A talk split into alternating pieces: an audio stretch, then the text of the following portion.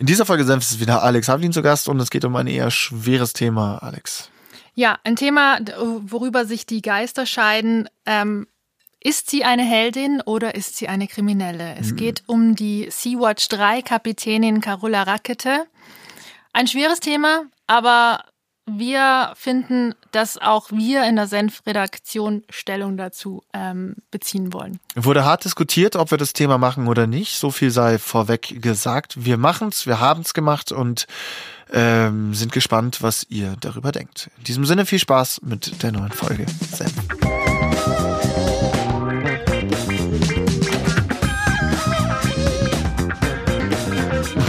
Hallo, hallo, hallo. Servus und herzlich willkommen zu einer neuen Folge Mein Senf. Diesmal wieder mit Alex äh, Havelin. Schön, dass du da bist. Genau, ja, ich ähm, freue mich, obwohl das eigentlich unerwartet ist. Ne? Eigentlich sollte Absolut. jemand anderes hier sitzen. Eigentlich wollte jemand anderes aus der Senfredaktion heute da sein. Warum bist denn du hier? Erklär doch mal. Äh, es ist uns was, äh, es ist was dazwischen gekommen. Sehr salopp äh, ausgedrückt. Was war das denn und wieso bist du da? Ja, es geht eigentlich heute um die Sea-Watch 3 ähm, ja. und die Kapitänin. Carola Rakete. Ähm, also ähm, für alle, die, die nicht wissen, was da passiert ist, ähm, die Sea-Watch ist am, am, am letzten Samstag, das ist ein, ein, ein Schiff, das unter niederländischer Flagge fährt, ist in Italien unerlaubterweise in den ähm, Hafen eingelaufen und äh, das mit 40 Migranten an Bord äh, in den Hafen von, ich glaube es war Lampedusa. Äh, und das halt eben unter Missachtung aller Verbote. Also es äh, einerseits eine Gehorsamverweigerung gegenüber einem Kriegsschiff und dann gibt's auch ganz andere Sachen, gegen die sie verstoßen hat nach italienischem Recht. Und dies könnte nun, äh, nun die Kapitänin ähm, Rakete ähm, bis zu zehn Jahre Haft kosten. So. Genau, ähm, also wir haben uns ja heute entschieden, darüber zu sprechen, ähm, weil uns das einfach, also wir haben die Nachricht beide bekommen ne, auf unsere Handys am Samstagnachmittag und ähm, ich habe dann nachgedacht und am Sonntag dachte ich mir, hm, eigentlich das ja. Thema bewegt ganz Europa, Deutschland, Italien, darüber müssen wir eigentlich sprechen. Genau. Ähm, und die Sache ist, wir waren damals, also wir waren damals Bullshit. Ich war am, du hast mir dann geschrieben, also du hast mir am, ich, ich war am See gelegen und du schreibst mir das. Ich habe natürlich auch die Push-Nachrichten bekommen und habe das alles gelesen und es ist so so unwirklich. Man selbst liegt da irgendwie am am, am See und sonstig und hat eine, eine gute Zeit und eine andere äh, junge Frau wird einfach mal wegverhaftet, weil sie 40 Menschen gerettet hat. Ähm, aus äh, ja, aus, sag ich mal, aus, aus dem offenen Meer. Ähm, aber andererseits zeitgleich gegen italienisches geltendes Recht verstößt dadurch, dass sie in den Hafen einläuft. Ähm, das ist intern in der Senf-Redaktion, möchte ich das auch nochmal ganz klar irgendwie erwähnen, auch ähm, hart diskutiert worden, gestern ähm, und auch heute noch, ob ja, wir das Thema machen. Ja. Also ich glaube, wir hatten noch nie so eine krasse äh, Diskussion, also wo auch die Gemüter sehr erhitzt waren. Ähm, ob wir, ja genau, ob wir das bringen, ob wir, ob wir es, ob es nicht zu düster ist für einen, für einen Podcast, der jetzt nicht rein politisch ist, ob es, ähm, ob es nicht zu, zu krass ist. Und ähm, wir haben dann auch, wir haben natürlich einen internen Senf-Chat auch und da haben wir reingeschrieben, äh, wie, wie die Leute dazu stehen. Manche waren dagegen und äh, jetzt haben wir natürlich Jan hier sitzen, äh, unseren, unseren Toningenieur, der ähm, auch mit uns im Studio ist, äh, logischerweise. Äh, Jan, wie, wie hast du das denn eingeordnet? Äh, wie hast du das empfunden, das ganze Thema? Und erstmal schön, dass du da bist. Hallo und äh, wie geht's dir mit dem Thema? Hallo ihr beiden, hallo liebe Senfis. Ähm, mich macht das Thema ziemlich bedrückt, weil ich mir sowas immer bildlich vorstelle und ich habe mir dann vorgestellt, ja, wie wäre es dann, wenn wir an einem Baggersee liegen oder so und ähm, mitten auf dem See schreibt plötzlich jemand um Hilfe und mhm. er trinkt dann da und alle sitzen drumherum, schauen zu und dürfen oder dürfen nichts machen und machen auch nichts.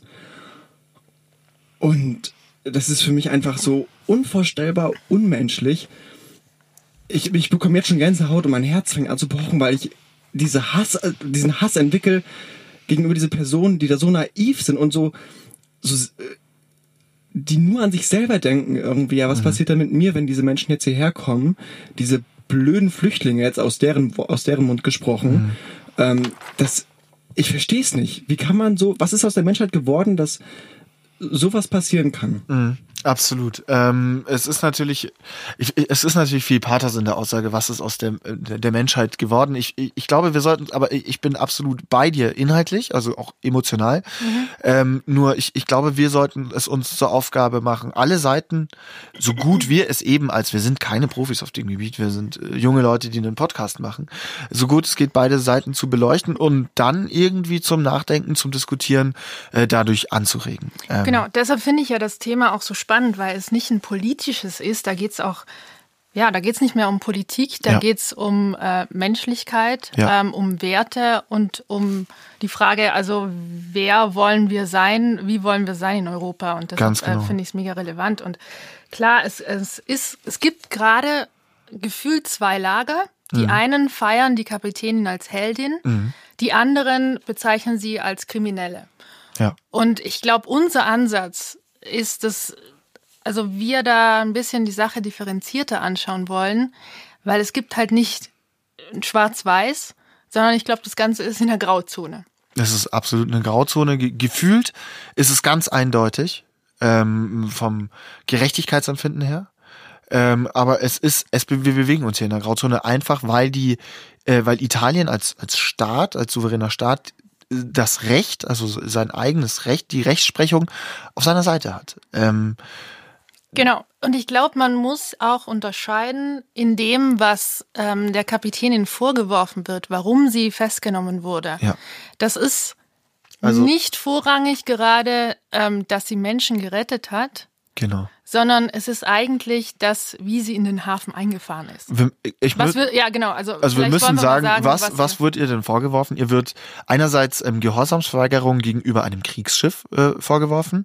Das war doch dann das, die, die, die sie gerammt hat, oder? Oder touchiert, sag ich mal. Genau, also ähm, verschiedene Medien sprechen unterschiedlich darüber. Ähm, es gibt mittlerweile auch Videos. Also sie ist ähm, der Finanz, also einem Boot der Finanzpolizei sehr nahe gekommen, ja. hat es auch berührt. Ähm, es war jetzt nicht ein aggressives Rammen. Das, ja. das Boot hat sich eben zwischen den die Andockstation und, und die Sea-Watch 3 ähm, gestellt und ähm, auf Rufe von Halt, Halt, Halt ähm, hat sie wohl nicht reagiert. Das sind dann auch die Gewalt- und Widerstandsakte gegen das eben besagte Kriegsschiff, die ihr auch ähm, zu Lasten gelegt werden seitens äh, des italienischen Staates. Dann äh, die verbotswidrige Navigation in italienischen Hoheitsgewässern und außerdem die Begünstigung der illegalen Einwanderung. Genau. Das, das sind die vier Punkte, die ihr konkret vorgeworfen wurden und wegen derer sie auch verhaftet wurde, direkt nachdem sie an Land gegangen ist. Mhm, genau, und, und Stand jetzt ist, sie wurde gestern, also Montag, äh, verhört und heute Dienstag ähm, will wohl ähm, der Richter, ähm, die Justiz ähm, entscheiden, ob es eine Anklage gibt oder nicht oder ob sie weiter ähm, in Hausarrest bleiben äh, soll genau. oder nicht. Ja. Ähm, die Sache ist, es ist heute Dienstag, also wir schreiben äh, Dienstag, den 2. Juli. Äh, wir kommen morgen raus am 3. Juli. Ähm, es kann natürlich sein, dass bis dahin ähm, einiges passiert ist in dem Fall.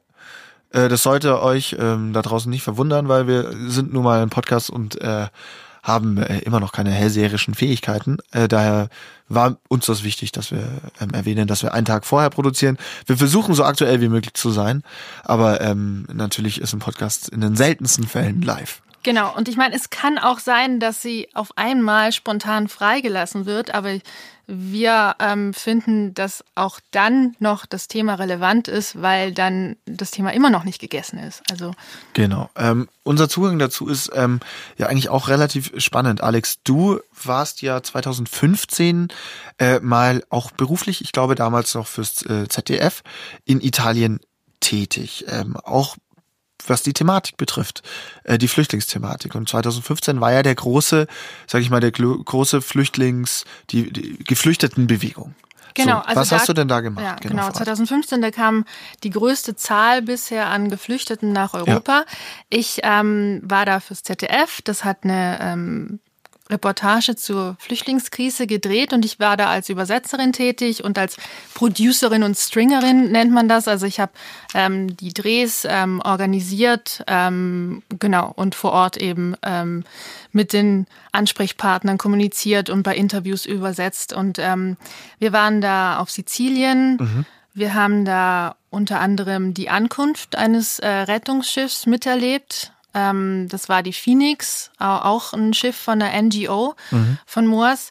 Ähm, da waren 370 Menschen an Bord. 370, okay. Genau, also das war auch äh, eine sehr, sehr große Rettungsaktion, die die am Mittelmeer äh, gemacht haben. Und wir haben noch am selben Tag davon erfahren und haben gesagt, okay, ähm, lass uns da hinfahren an den mhm. Hafen, wo die anlegen werden mhm. ähm, abends. Und ähm, dann haben wir ganz kurzfristig, äh, konnten wir eine Drehgenehmigung bekommen und waren dann irgendwie, standen da dann am Hafen nachts irgendwie um 21 Uhr äh, neben CNN, die auch alle davon berichtet haben. Und dann kam das Schiff, äh, fuhr in den Hafen ein und was mich so bewegt hat, ist ähm, die Leute, die schon Tage auf einem Schiff waren und Monate, Jahre auf der Flucht waren, ähm, haben dann endlich diesen Hafen Europa gesehen und haben geklatscht und gesungen. Ich kriege jetzt noch Gänsehaut, ähm, weil sie sich eben so gefreut haben. Und ah. mich hat das eigentlich betroffen gemacht, weil ich halt wusste, was kommt da auf die zu die kommen jetzt in Flüchtlingslagern, mhm. die müssen monatelang auf, dem, ähm, auf Asyl warten, auf einen Asylantrag zu stellen. Ähm, genau, aber das, das war sehr bewegend und überrascht hat mich auch, mit welcher Selbstverständlichkeit die Rettungskräfte vor Ort mhm. und mhm. auch die, die Arbeit am Hafen das alles gemanagt und organisiert habe. Das war eigentlich Alltag für die. Also damals kam mehrmals pro Woche ein Rettungsschiff oder auch die italienische Küstenwache, die hat damals auch noch ähm, Geflüchtete gerettet. Ähm, die kamen an, das war routiniert, das war durchgetimt. Ähm, die Menschen, das war ein Sonntag, die haben eine Extraschicht eingelegt, niemand hat sich beschwert. Ähm, die waren sehr, sehr empathisch. Absolut. Und ähm, da hat sich ja jetzt die Stimmung, sage ich mal, ein bisschen geändert, ums ums vage und vor allem auch mild auszudrücken. Äh, diesmal wurde diesmal, also es gibt ja mehr als zwei Schiffe, aber bei dem konkreten Fall, über den wir reden, letzten Samstag in Lampedusa, gab es ja auch einige, ähm, auch Passanten, die äh, also ähm, die das mitbekommen haben, die vor Ort waren.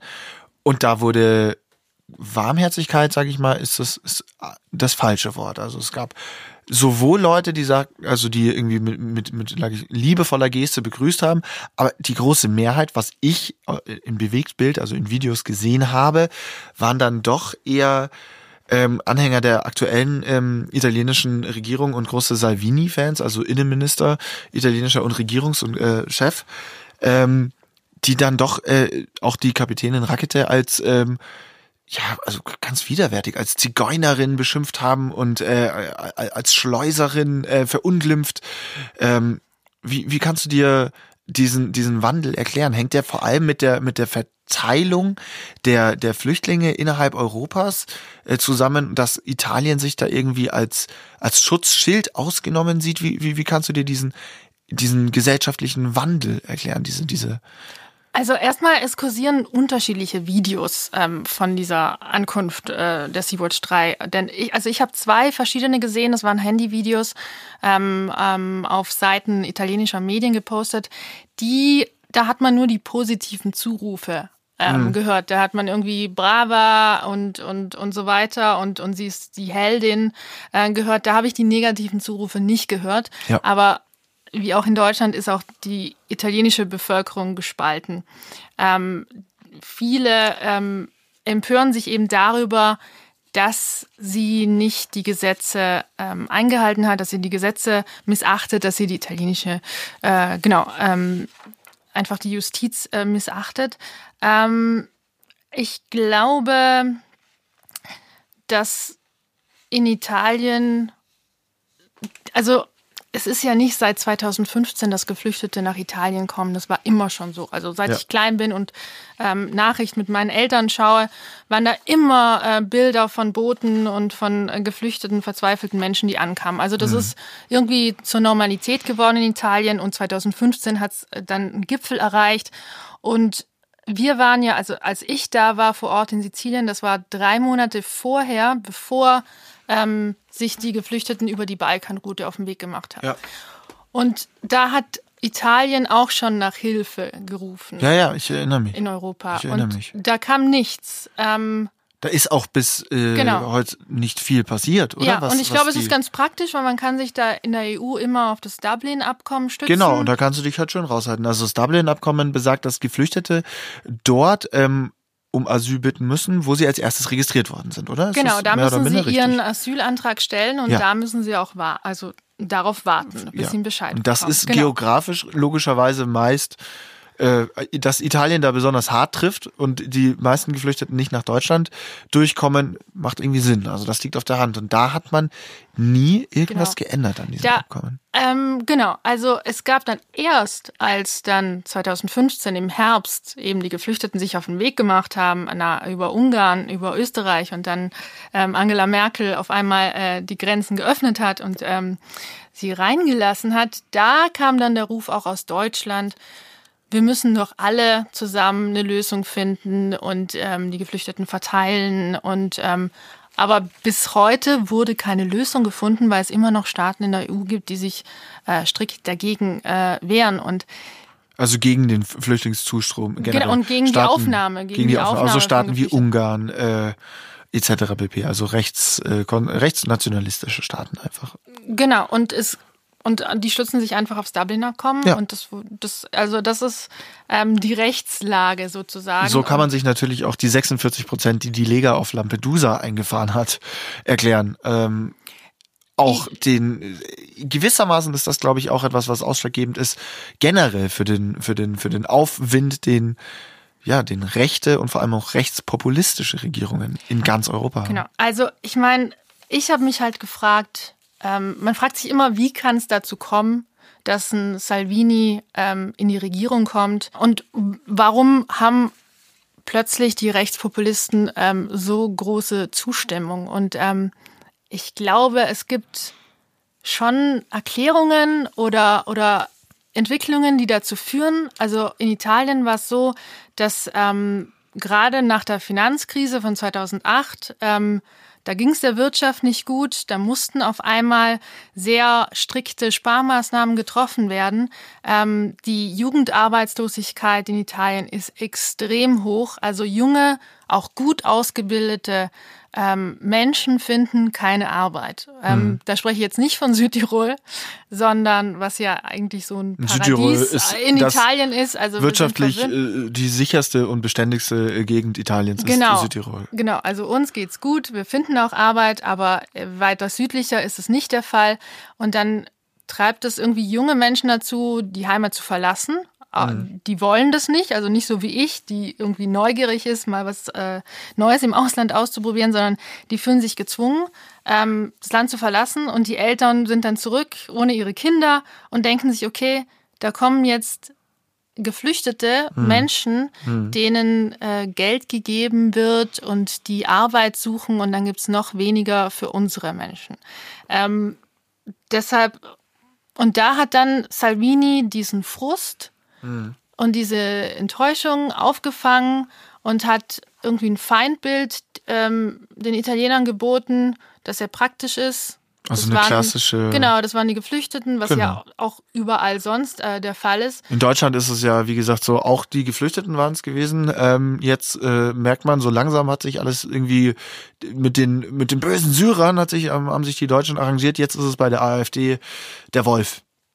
Der Wolf im Wald, der Wolf reißt Schafe, jetzt ist der Wolf das Feindbild. Genau, es also braucht, man es, braucht es immer braucht, ein Feindbild. Genau. Und ähm, darauf baut man seine Argumentation auf. Genau, und das, also das allerneueste Feindbild von Salvini sind halt die, die Seenotretter. Genau. Die Seenotretter, ähm, die in seinen Augen Terroristen und vor allem Kriminelle sind. Genau, also so, so bezeichnet er, er sie auch. Ähm, Das Gute ist ja, also die Italiener haben ja noch, äh, während die Sea-Watch 3 unterwegs war auf dem Meer, ein Gesetz erlassen, ein neues Sicherheitsgesetz, ähm, das unter anderem auch äh, die Migration ähm, beinhaltet und äh, das verbietet ähm, eigentlich Schiffen ähm, am italienischen Hafen äh, anzulegen. Genau, das muss man auch gerade so sagen. Also es fühlt sich natürlich als Außenstehender ein bisschen so an, als hätte sich die italienische Regierung die Gesetze gerade ähm, just in dem Moment so zurechtgebogen, äh, dass Seenotrettung strafbar ist, äh, vor allem das Anlegen an italienischen Häfen somit untersagt ist. Genau, weil die Tat von Rakete ist ja illegal aufgrund dieses Gesetzes, ne? weil genau. Italien das verboten hat. Und dann muss man sich eigentlich fragen, warum ist es möglich, solche Gesetze zu machen? Also wenn genau. Gesetz gegen die Menschlichkeit verstößt, dann merkt man spätestens dann, dass irgendwas äh, falsch läuft. Und man muss auch dazu sagen, also äh, das Gesetz war sogar, also bei der Koalition, äh, bei den Cinque Stelle, kam da Ablehnung die drauf. Fünf Sterne Bewegung. Genau, die haben genau, die haben das ist der Koalitionspartner der Liga Nord. Daraus äh, besteht die italienische Koalition. Das muss man. Du bist Italienerin, genau. aber das weiß vielleicht nicht jeder. Das müssen können wir auch nicht Klar. voraussetzen, äh, dass es die Ko Regierungskoalition Italiens besteht aus der Fünf Sterne Bewegung und der Liga Nord, der auch äh, Matteo Salvini angehört. Genau, also sogar Koalitionsmitglieder ähm, waren äh, gegen dieses Verbot äh, und natürlich auch die Opposition. Ähm, aber das hat, also das Gesetz hat die ähm, Regierung einfach äh, mit einem äh, Vertrauensfrage ähm, durchgeboxt. Ganz genau, ohne Rücksicht auf Verluste. Genau. Und das ist auch irgendwie, ich finde, das ist, das zeugt so ein bisschen, oder nicht nur ein bisschen, sondern sehr extrem von der eisernen Unbelehrbarkeit dieser Regierung, um im Framing zu bleiben.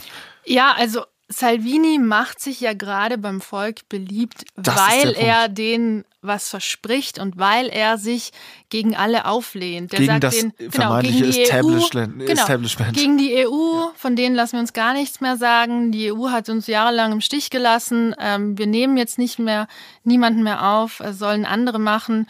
Ähm, und das finden viele Italiener einfach anziehend. Und, und das ist verständlich. Das ist ja das Schlimme, dass Italiener das anziehend finden, wenn man sich überlegt, was die EU im letzten, äh, äh also im letzten Jahrzehnt quasi getan hat, um erstens so etwas vorzubeugen, äh, da die passenden Gesetze zur richtigen Zeit zu entwerfen, sich vom Dublin-Abkommen wegzubewegen, hin zu einer fairen Verteilung und zu einem fairen Umgang mit Migration für alle Mitgliedstaaten. Das ist nie geschehen. Und das ist natürlich Nährboden, gerade für Populisten, gerade für ja, ja, also, also, ich würde sagen, Salvini wäre sicher nicht ähm, an der Macht ohne, ähm, ohne dem Thema Migration und vielleicht auch Natürlich nicht die nicht. AfD. Also die, die sind ja Gott sei Dank Thema nicht an der Macht, aber ja, noch nicht. Genau, also ja. die wären nicht so, ähm, also die wären jetzt nicht im Bundestag ja. ähm, ohne, ähm, genau, ohne das Thema der Migration. Also Rechtspopulisten leben davon, die profitieren Aber davon. Absolut. Wie sehen wir es denn? Ist sie jetzt eine Heldin oder eine Kriminelle? Ich, ähm, ich frage jetzt erstmal dich. ähm, ja, also es ist schwierig und ich muss ganz ehrlich zugeben, ähm, ich bin weder der Meinung, dass man sie jetzt offenkundig als Heldin bezeichnet, mhm. wenn man das Ganze die ganze Situation anschaut. Natürlich ist es heldenhaft, Menschenleben zu retten. Ja. Also ganz klar, ohne Frage. Ja. Man kann Menschen In der Situation, wenn du mit diesem Boot vor den Menschen stehst und die ertrinken siehst, dann kannst du, also dann bleibt dir aus ähm, humanitären Gründen nichts anderes übrig, als diese Menschen an Bord zu holen. Da ja. sind wir beide komplett d'accord. Und äh, sie macht das freiwillig. Ganz und, genau. und sie hat mit ansehen müssen, wie sie 17 Tage lang am Meer irgendwie gewartet hat und äh, ich kann mir, ich, also ich weiß, wie die Zustände sind, wenn sie zwei Tage auf dem Boot sind oder drei. 17 Tage, das ähm, glaube ich, führt jeden an irgendwie an eine ja. Belastungsgrenze. Deshalb kann ich das absolut verstehen, ähm, dass sie da angelegt ähm, hat. Ähm, Sie hat aber eigentlich, und das ist das Blöde daran, dass die, die sie als Kriminelle bezeichnen, die haben ja eine richtig gute Argumentation, weil da gibt's halt dieses Gesetz in Italien, das, ja. das das verboten hat. Und sie hat ein Gesetz gebrochen. Ich würde sie deshalb nicht als Kriminelle bezeichnen, ähm, aber sie hat ein Gesetz gebrochen. Äh, das Beste wäre natürlich gewesen, wenn es eine Lösung gegeben hätte, ähm, die das vermieden hätte, gab es aber nicht. Und vielleicht hat sie auch ähm, Tote ähm, vorgebeugt. Also ich weiß nicht, wie es geendet hätte, wenn sie es nicht gemacht hat, aber ähm, es gibt den, den Gegnern halt ne, ähm, eine gute Nahrung, ein gutes Fressen, äh, sie ja. zu kritisieren. Und ich glaube einfach, ja, also ich finde es unfair, also meine Meinung ist, dass es ähm, einfach es, eine Frechheit ja. ist, ähm, diese diesen Streit um die Migration, um die Verteilung auf den Schultern einer Frau, einer Kapitänin auszutragen, weil ja. das ist es, was gerade passiert. Das ist was und, passiert und was gefährlich ist, ist natürlich, dass diese ähm, durch das Einlaufen ähm, in den Hafen von Lampedusa ähm, hat sie nicht sie jetzt äh, persönlich, aber das Problem ist, dass das natürlich diese Aktion instrumentalisiert wird von Seiten der italienischen Regierung. So fordert Salvini beispielsweise ähm, jetzt äh, öffentlich die Richter dazu auf, hart zu urteilen. Er erwartet schwere Strafen von der Justiz für diejenigen, also äh, für Carola Rackete, die das Leben italienischer Soldaten angegriffen und unsere Gesetze wiederholt ignoriert haben. Da sieht man auch die Art von Framing, also von, von bewussten Übertreibungen, äh, auch in der Sprache, das Leben italienischer Soldaten angegriffen. Naja. Ja, also ich bin jetzt kein ähm, Schiffsexperte und um zu sagen, äh, wie brenzlig die Situation ist. Ich ehrlich gesagt auch nicht. Ich habe nur Video das Video gesehen. Am Video halt, also ja, im Video sieht's jetzt nicht so brenzlig aus, aber man muss verstehen, das ist die Finanzpolizei, das ist ja. nicht irgendein Fischerboot. Richtig. Ähm, und Italiener haben sehr, sehr großen Respekt vor ähm, Polizeigewalt und sind sehr obrigkeitshörig. Also für die ist das eine Respektlosigkeit. Ja. Also ich möchte da nicht, äh, also ob das jetzt respektlos ist oder nicht, weil für die Italiener ist es das, mir ist das wurscht. Ja, äh, also für viele Italiener, auch, auch bei den Italienern, wenn man auf Social Media die Artikel ähm, anschaut oder entsprechende Videos dazu, ähm, es gibt, wie in Deutschland, es gibt beide Seiten. Es gibt die, die sie als Heldin feiern und die, die sie verurteilen. Aber ähm, also was ich ähm, interessant fand, ist, dass nicht gegen Geflüchtete so viel gehetzt wird, sondern eher das ähm, die Argumentation ist dieses, dieser Gesetzesbruch, auf die sie sich stützen. Und ähm, genau.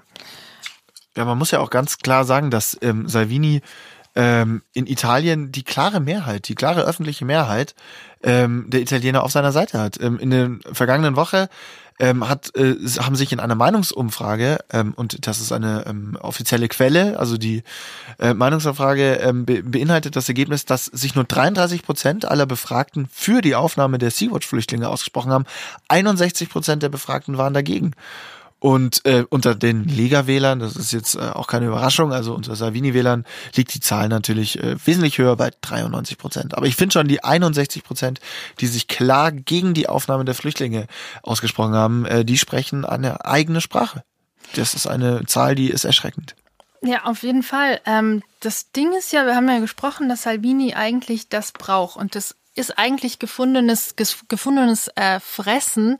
Ähm, da so ein Feindbild haben äh, zu haben, ähm, weil ich habe heute gelesen, äh, das ähm, hatte ich vorher gar nicht auf dem Schirm, dass ähm, ein spanisches Flüchtlingsrettungsschiff, ähm, Open Arms heißt es, ähm, das hat in der vergangenen, also das war glaube ich gestern, bevor ich was äh, Blödes sah, das hat an im Hafen von Lampedusa angelegt. Ja. Da gingen Geflüchtete ähm, von Bord ähm, und dann am sizilianischen Hafen von Pozzallo, also genau an dem Hafen, wo ich war, ähm, kamen da Flüchtlinge an. Und das, das passierte am, am 30. Juni. Das war am mhm. Sonntag. Mhm. Davon hat, haben wir, glaube ich, nicht so viel gehört. Wenig Davon gehört. hat Salvini auch ähm, überhaupt nichts auf seinem Twitter-Account gepostet.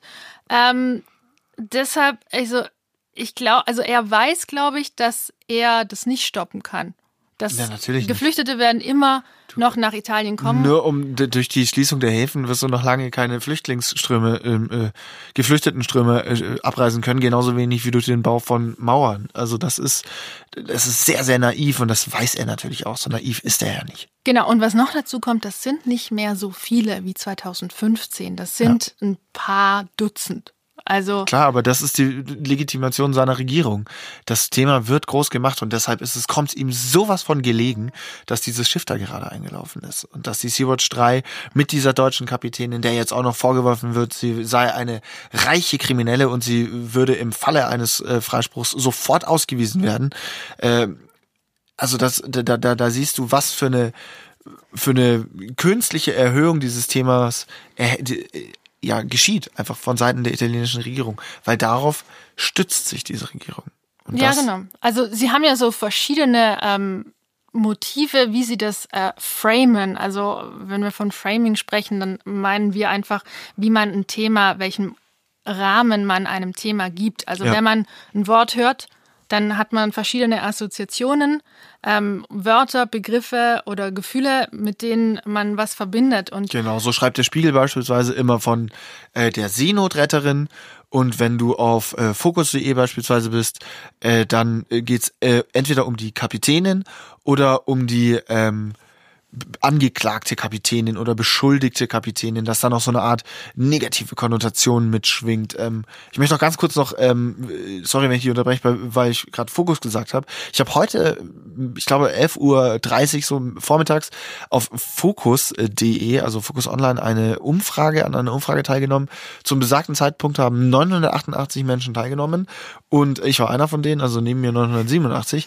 Äh, ob das jetzt nun richtig war, dass sie da eingelaufen ist oder ob sie sich lieber an die Vorgaben der italienischen Regierung hätte halten müssen. Und 75 Prozent der Leute haben gesagt, also 75 Prozent der Focus Online-User haben gesagt, dass es ähm, falsch war. Sie hätte sich an die Vorgaben der italienischen Regierung halten müssen. Also auch in Deutschland ist die Debatte durchaus ähm, naja, zwiegespalten oder die öffentliche Meinung zwiegespalten. Auf der anderen Seite haben äh, Klaas Häufer Umlauf und äh, Jan Böhmermann äh, öffentlich zu Spenden aufgerufen und da sind schon 800.000 zusammen, glaube ich, und insgesamt im Topf so ein 1,3 Millionen Spenden für ähm, Carola Rackete, also für Gerichtskosten etc. pp. Ähm, also es sind beide Seiten mobilisierbar und das, da, das zeigt auch, wo wir eigentlich gesellschaftlich stehen. Nämlich gespalten einfach. komplett Oder gespalten. in, in jedem, also scheinbar in jedem Thema äh, sind wir gespalten. Also und, und nicht nur in Deutschland oder in Italien, ich glaube Ganz in, genau. in ganz Europa. Ganz genau.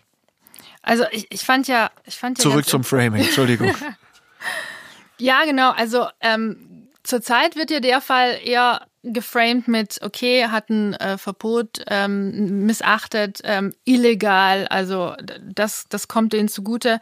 Ähm, und dann ist auch noch immer so ein guter Grund ähm, das, das Geld, also die Kosten, die da anfallen. Ne? Ja. Also zum Beispiel ähm, hat Salvini heute getwittert, er ist sehr aktiv auf Twitter, hat eine Million Ja, äh, Follower. also äh, harter Psychopath meiner Meinung nach äh, auf Twitter. Also sowas von von Billo, äh, ich lasse euch an meinem privaten Leben teilhaben. äh, Das ist schon fast äh, HC Strache. Schaut doch mal an den. Hat gewisse Ähnlichkeit. Also HC Ja, Strache also ist fast mir- noch seriöser. Mir fällt da eher Trump ein, auch, also sehr aktiv auf Twitter und Ja. ähm, ja. Ähm, genau, und da hat er zum Beispiel heute Nachmittag äh, gepostet, irgendwie, wenn man ähm, weniger, wenn weniger Boote ankommen würden, dann würden wir natürlich weniger ähm, an Geld ausgeben für die Aufnahme von Flüchtlingen. Und dann hätte der Staat mehr Geld und ähm, er postet dazu einen Zeitungsartikel und da wird er äh, zitiert und da würde man 1,5 Milliarden Euro sparen, ne? also wenn wir keine Flüchtlinge aufnehmen. Das, was ich halt interessant fand in Italien, was ich gemerkt habe, als ich in den Flüchtlingslagern war, ähm, das funktioniert ja so, dass die Flüchtlingslager von jemandem betrieben werden. Ja. Und das sind Italiener. Ja. Die bekommen Geld dafür, die bekommen pro Flüchtling einen gewissen Satz. Ja. Ähm, die Flüchtlinge müssen ernährt werden. Jemand äh, verkauft denen also die ganzen Ressourcen, die sie eben Ja. brauchen. Also im Grunde, und es werden auch Arbeitsplätze geschaffen. Also Ja, klar, natürlich. Also das ist ja immer so, das sind die Argumente oder die, die Begleiterscheinungen, die nie beleuchtet werden in dieser gesamten Debatte, weil die so einseitig geführt ist. Ähm, ich glaube, das ist eine stark idealistisch geführte Debatte und eine selten äh, argumentativ und kühl ähm, durchdacht geführte Debatte. Und das ist äh, ja die ganze Problematik dahinter, weil selbst wenn die europäische Flüchtlingspolitik äh, sich immer noch auf das ähm, Abkommen von Dublin stützt, ist es immer noch nicht so, dass wir derart große Flüchtlings, äh, Geflüchtetenzuströme hier haben, dass unsere eigene Volkswirtschaft jetzt, äh, unsere eigene Economy jetzt zusammenbrechen würde. Das ist totaler Quatsch. Also es ist, das ist absolut nicht gegeben. Ja. Also wir sind, wir leiden unter keiner Bedrohung, sondern es ist idealistisch geführte Politik, die nichts mit wirklich rationaler Sachpolitik zu tun hat. Und weißt du, was ich auch interessant finde? Also ich glaube, äh, Europa hatte im, in den letzten zehn Jahren zwei ganz große Herausforderungen. Das war einmal eben die, die Flüchtlingskrise, ja. oder ist die Flüchtlingskrise, und einmal die Finanzkrise.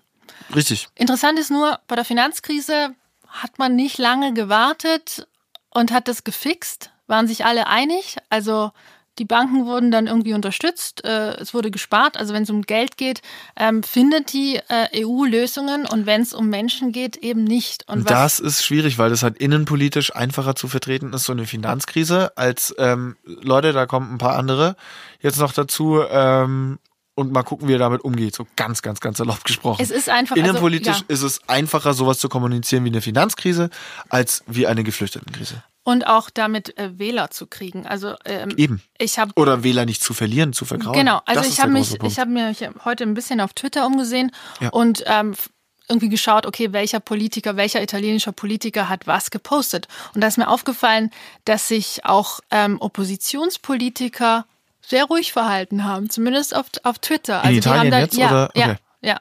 Also italienische Politiker auf Twitter. Und da hat mich dann ich glaube, die, die Opposition. Warum also, die ja. nicht äh, Stellung beziehen? Klar, also. Ähm, die der Linken hat aber Stellung. Die Linken, also genau, es gibt schon. Die Linken haben Stellung bezogen. Also aber ähm, von der Demokratischen Partei, also nicht alle. Und ich denke mir da, ich, ich, also das es ist, ist zu heißes Thema, Eisen. Das, da, da, wollen sie nicht ran und das ist gefährlich. Genau. Das ist, also es ist nicht gefährlich, das ist sehr, sehr traurig, um das auch mal zu werten jetzt. Das ja. ist ganz niederschmetternd, dass man da als demokratische Partei nicht die Größe hat, dieser faschistoiden Regierung mal die Stirn zu bieten und zu sagen, so Leute, äh, das ist humanitär nicht tragbar. Das geht nicht. Ja.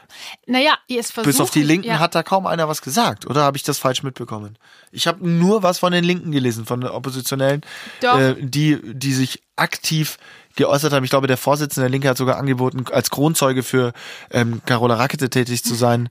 Ähm, nee, also es, es gab schon, also ähm, klar, ähm, natürlich ist Salvini da äh, sehr aktiv, aber es, es gab auch von anderen äh, Parteien äh, Äußerungen, zum Beispiel ähm, Paolo Gentiloni, also der ist mittlerweile Abgeordneter äh, der Demokratischen Partei, ähm, der frühere Ministerpräsident äh, Italiens, der hat schon am 26.07., also bevor die Sea-Watch 3 angelegt ist, hat er auf äh, Twitter geschrieben, also ich schäme mich für eine Regierung, die auf dem Rücken von 42 Geflüchteten Propaganda macht. Das ist ein Verhalten, das einem bedeutenden Land wie Italien unwürdig ist. Also mhm. auch die Meinung gibt es in Italien. Und ähm, genau, er sagt dann auch am, am, am Sonntag, hat er dann geschrieben, es werden auf Lampedusa weitere kommen. Ähm, ein paar, also nicht viele. Und die gehen dann von Land und dann sind Leben gerettet. Also ich habe das jetzt äh, übersetzt. Ja, ähm, ja, ja. Ganz kurz und knapp. Ähm, von, von daher, ich glaube, das stellt auch dar, dass er, ähm, dass es da Salvini einfach darum geht, seine äh, ja, Propaganda ähm, zu machen. Es geht da nicht mehr um, um den Sachverhalt. Und ich glaube, das wird auch von Politikern in Deutschland, in Frankreich verurteilt. Ja, ich sag mal, die, die, die Resonanz, die politische Resonanz ähm, sowohl aus Deutschland, Frankreich äh, wahnsinnig negativ der italienischen Regierung gegenüber. Aber die ähm, lässt es kalt.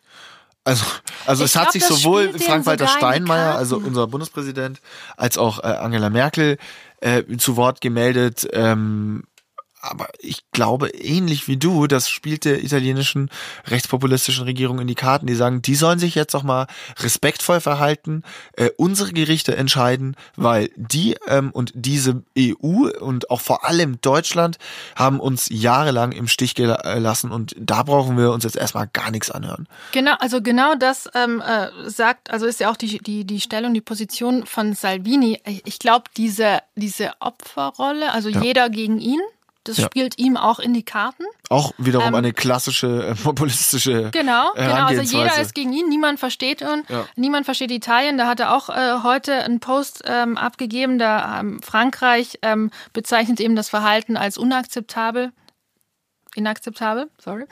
Ja.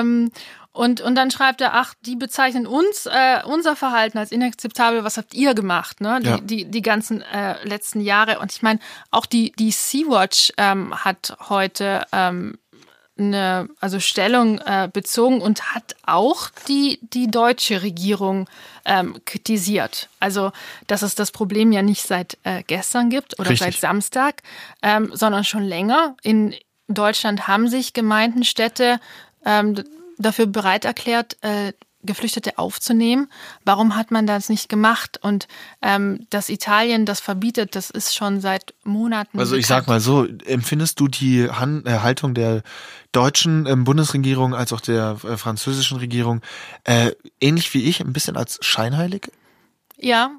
Mir geht's ähnlich. Ja, also es ist scheinheilig. Klar, ich meine, in dem Fall sagt jeder, ach, das ist ein Akt der Menschlichkeit und klar darf sie nicht festgenommen werden oder verurteilt äh, werden. Aber ganz ehrlich, wer hat sie denn in diese Lage gebracht?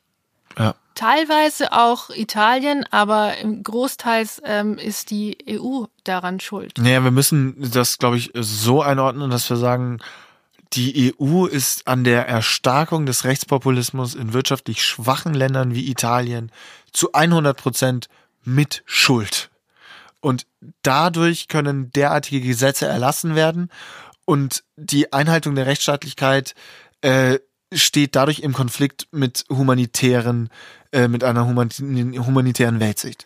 Naja, also wenn die EU, und die EU ist ja nicht irgendwie ein abstraktes Wesen, sondern das sind ja eigentlich eine Vielzahl der Staaten selbst. Also wenn sie es geschafft hätten, eine gemeinsame Lösung zu ja. finden ähm, und dieses Verteilungsproblem zu lösen, dann glaube ich, ähm, wäre das klar gewesen, äh, dass Italien da nicht alles äh, schultern muss, wobei man eben sagen muss, es sind gerade nicht so viele, die, ja. die kommen. Ähm, absolut, absolut. Ich, ich, ich, ich tue mir schwer ähm, zu sagen, was, was soll man jetzt tun? Wir, wir reden hier drüber. Wir versuchen die Debatte zu verarbeiten auf unsere Art und Weise. Wir nähern uns dem Ganzen journalistisch, ohne den Anspruch äh, zu haben, wir, wir, unsere Auf Aussagen sind richtig. Das ist auch sehr viel also natürlich sind Zahlen, Daten und Fakten richtig, aber das, was, wie wir das deuten, wir sind ja auch Menschen, wir sind junge Menschen, die sich damit befassen, aber was können andere junge Menschen, was können unsere Hörerinnen und Hörer da draußen, was, was können die denn konkret tun, wenn sie sagen, scheiße, das fühlt sich einfach falsch an, was da passiert, ähm, auch wenn Rechtsstaatlichkeit eingehalten wird seitens des italienischen Staates, also der, die Legislative tut nur das, was sie jetzt tut. Sie verhaftet die und die Judikative hat jetzt zu urteilen. Aber es fühlt sich nicht richtig an. Was sollen Menschen deiner Meinung nach jetzt tun, die da draußen sind und sagen, fuck, irgendwas läuft ja richtig schief. Ja, also ich wünschte, ich hätte jetzt so eine äh, To-Do-List mit zehn Schritten, ähm, was man gegen das äh, Habe ich eigentlich erwartet. Ich dachte, wir genau. lösen das jetzt heute. Du, ich hatte die irgendwo in meinen Unterlagen, aber ähm, also ja. Ähm, Hast du verloren? Ja, also ist natürlich schwierig. Ich, ich glaube im Grunde nichts. Also ich kann, ich kann mich nur, also als ich das gelesen habe am Samstag, da war ich irgendwie wütend. Ich war natürlich am Boden zerstört, was da passiert. Und mich hat es vor allem wütend gemacht, die, die Tatsache, dass man in dem Moment, wie, wo ich in meiner Wohnung in München sitze, kann ich gefühlt gar nichts tun. Und das hat mich so verrückt gemacht. Und dann war ich auf Instagram und da haben Freunde von mir eben ähm, Artikel gepostet oder Zitate gepostet.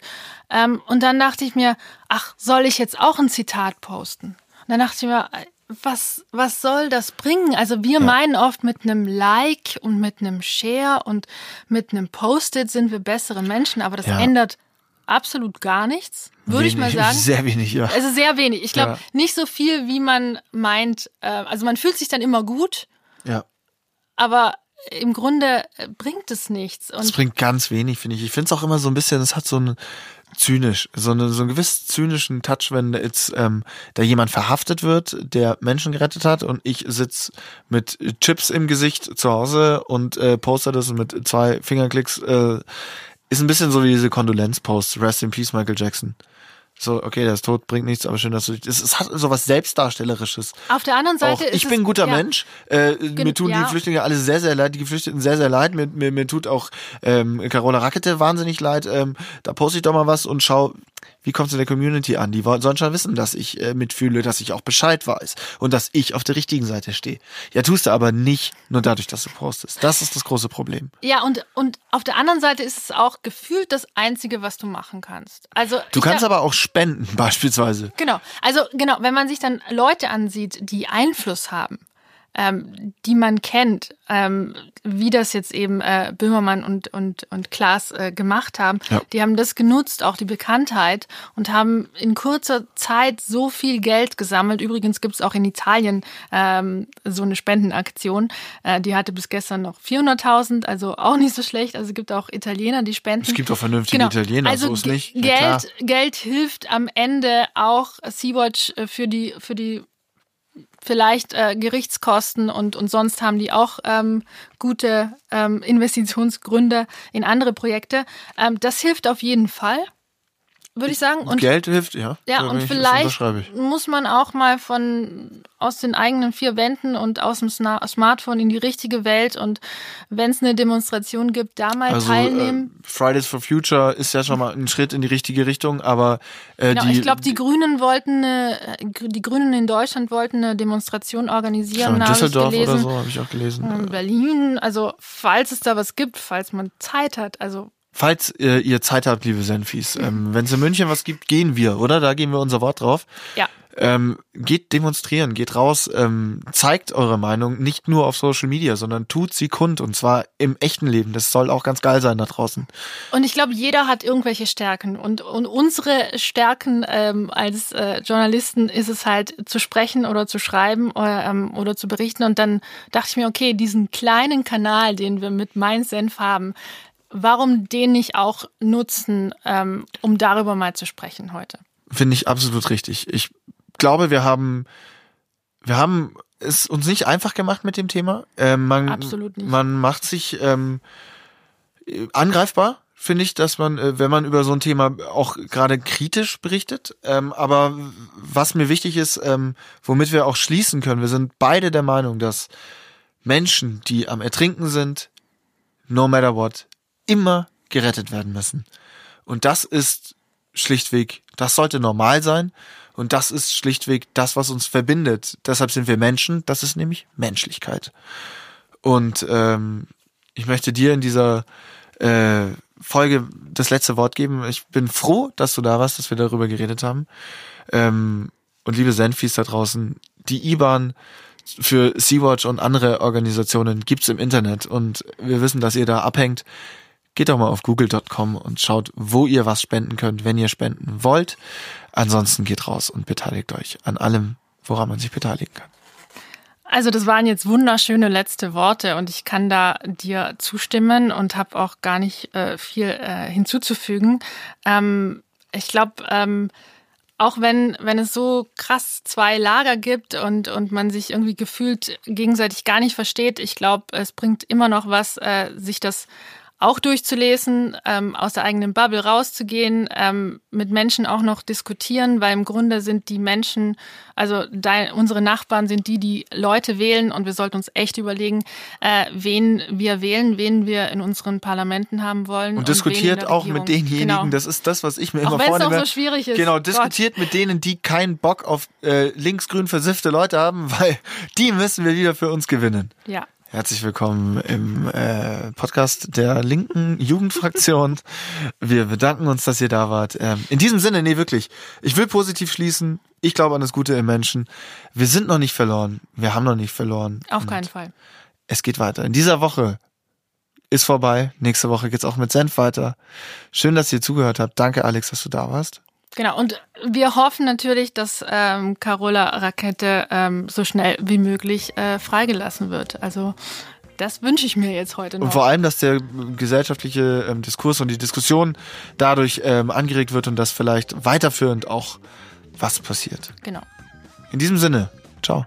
Bis zum nächsten Mal.